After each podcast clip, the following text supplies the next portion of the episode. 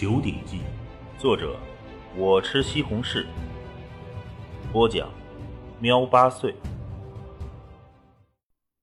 第十七章：内劲高手。滕青山正式成为了滕家庄猎人队的新一任首领。按照常理，猎人队平均两三天就要进一次山。不过，因为上次死去了五个人，四个人残废，那么猎人队就需要再一次招募队员，所以接连六天都没有上山打猎。在族内，族长的地位最高，其次就是枪法师傅和猎人队的首领。接近十岁就已经成为了猎人队的首领，滕青山成了滕家庄许许多多少年心中的目标。许多族人口中赞叹着滕青山，这么小的年纪就如此了得，那等成年了，成就更是不可想象啊！寒风呼啸，天气是愈加的寒冷了，距离年纪又只剩下一个多月。一声声吐气呐喊声响起，在滕家庄练武场上。有不少青年少年在锻炼着，滚石球、拿石锁、提木桶，一个个训练着，同时还彼此随意谈笑。青山哥他们前天杀了一头老虎，那老虎啊，爪子都赶上我大腿粗了。一个扎着辫子的少年一边甩臂拍击着沙袋，一边和旁边的同伴说着。旁边的少年啧啧感叹。青山哥不是一般的牛啊，现在都已经是猎人队的首领了。我这辈子要是能当上猎人队的首领，那……这少年脸上一脸的希意。就在此时，大地微微震颤，是马蹄声。练武场上训练的不少人都转过了头，朝着大门处看去。只见远处数十人影正骑着骏马急速赶来。停下！滕家庄的看守大喝：“哼！”一声冷哼声响起，诡异的却宛如响雷一般，在所有人的耳边响起。咻的一声，一道寒光亮起，划过大门。滕家庄大门那厚重的铁柱门栓竟然断裂了，整个大门直接轰然开启。那数十骑横冲直撞，没有丝毫的减速，直接冲入了练武场内，吓得滕家庄不少人连忙朝旁边躲闪。数十匹骏马猛然停下，前蹄高高扬起。你们这可是滕家庄？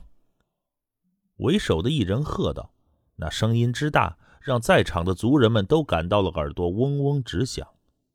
一名刚才训练的满身汗水的汉子上前了一步，朗声道：“我们这儿是滕家庄，敢问各位好汉来我们这儿有什么事儿？”滕家庄的族人们已经有人悄然去向族长报信了，其他人也不敢轻举妄动。要知道，那大门的铁柱门栓足有一尺厚、两尺宽，这么一个铁柱的门栓一下子就被切断。这实力谁敢挡？让你们族长赶紧过来！为首的一人冷喝道。腾云龙很快就赶到了，老远一看，他心中便是一惊。只见远处为首的一人面色淡金，身上套着黑色的狐裘，他的坐骑通体赤红，高约八尺。这上等的狐裘最起码数百两白银，而那骏马。通体赤红，明显是大荣的赤火马，价值千两白银。再一看这人的跟随，那些随从骑士一式的石青色披风，身上穿着暗青色的铠甲，坐下的骏马虽然略差一些，可也神骏，这也是价值百两的幽州马。还有那制式铠甲。恐怕就是白马帮的大当家也舍不得置办这样的铠甲和骏马吧？这是哪里的人呢？听到族人说对方能一剑劈开门栓，又看到了对方的装束，腾云龙的心底已经有所猜测。各位大人，老朽我就是滕家庄的族长腾云龙，不知各位大人有什么事儿？腾云龙一躬身说道：“听说你们这儿能打造避寒刀？”那首领居高临下瞥了一眼，冷声道：“是的。”腾云龙也不否认。那好，我有一笔大生意交给你。呃，各位大人，旅途劳顿，到老朽那儿歇息歇息，再慢慢谈这生意如何？腾云龙微笑着，那首领脸上也是露出了一丝笑容，淡然点头道：“也好，你前面带路吧。”当即，这一群数十骑人马朝着族长所在处。前进了。猎人队的一群人谈笑着，其中有四个人一同抬着一头大黑熊的尸体。青山，你今天那一枪简直是快若闪电呐！轻易的隔开了那熊瞎子的同时，就刺穿了他的大脑壳。族人们都很开心，这些天的狩猎，他们对藤青山已经是非常推崇了。首先，藤青山的耳朵很灵敏，有什么动静，老早便能提前发现。第二，藤青山的枪术极高，不管什么猎物都难以抵挡其一枪。有这样的首领，他们怎么会不开心？这个熊瞎子不算太大。藤青山一笑：“你们不是说，族内先辈曾见过一丈多高的巨熊吗？”一巴掌就能拍断大树。这一头熊夹子虽然一巴掌也有千斤之力，可是速度远不如那头狼王。杀他，藤青山只需要一枪。到家了，藤青山笑着道。但是，一看远处，藤青山的脸色就是一变，因为庄门大开。藤家庄的大门一般是不开启的。即使是族人们耕作回来，也都是从一旁的一个小门进来。一般猎人队回来或者大队人马到来，才会开启大门。不好，快点儿！藤青山喝道。猎人队的一群好汉们一惊，连忙冲向庄内。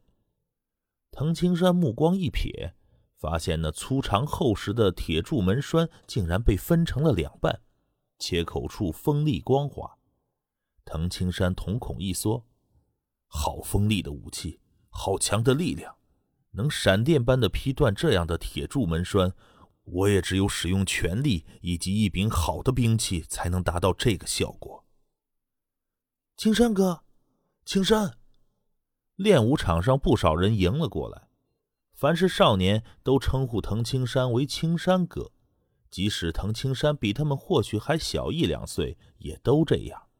因为藤青山的特殊地位，许多少年都把他当成了大哥，一个个崇拜的很。大人们也一个个的把他都当成了族内能够主事的人之一。怎么了？藤青山连忙问。青山，一个壮硕的男子道：“是一个骑马的队伍，骑的都是高头大马。那骑兵首领一剑就劈断了铁门栓。”不过，他们却说要和我们滕家庄做生意。现在那些人已经被族长带到他那儿去了。滕青山略微松了一口气。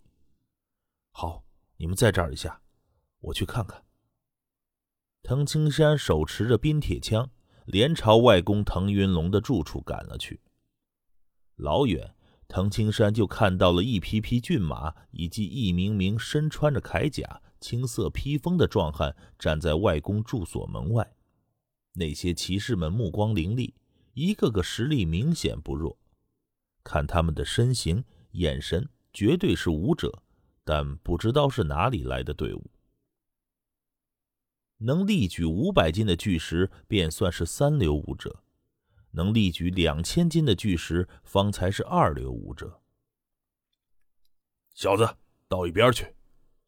一名骑士呵斥道：“庭院内正在商谈的几人似乎听到了动静，朝着外面连看了几眼，说：‘呃，那是我外孙儿，让他进来吧。’那名骑士冷冷地瞥了藤青山一眼，藤青山却是微笑着步入了庭院，丝毫不恼。爹，外公。藤青山发现庭院内己方只有两个人，外公藤云龙和父亲藤永凡。他又扫了一眼那正坐着的大汉，那穿着黑色狐裘的男子同样朝他看来。藤青山只觉得对方目光凌厉如刀。心中暗惊，高手。滕永凡，那首领盯着滕永凡：“你是你们族如今的第一兵器匠师，那你说吧，我这笔生意你到底是做还是不做？”时间紧了些，滕永凡皱着眉：“避寒刀炼制工艺是我们滕家庄的绝技。”每一柄避寒刀，我们都需要认真炼制，不敢有丝毫大意。而大人，你们要足足一百八十二柄，而且还要在年前交货，这……嗯，那就是不行了吗？那首领面色一变，呼的一声，一股无形的气劲从这首领的体表喷发，旁边的木凳瞬间崩裂。地面出现了密密麻麻的小孔。滕永凡和滕云龙的脸色一变，好强的内劲！滕青山心中暗道：能从体表喷发，而且隔空喷射到地面，还能有这么强的威力，这首领的内劲应该比我要强得多。藤青山明白，内家拳方法虽然也能炼化天地灵气为内劲。可是内家拳主要还是对身体的改造，而这个世界的各种秘籍却是专门炼化内劲，速度要比内家拳炼化内劲更快。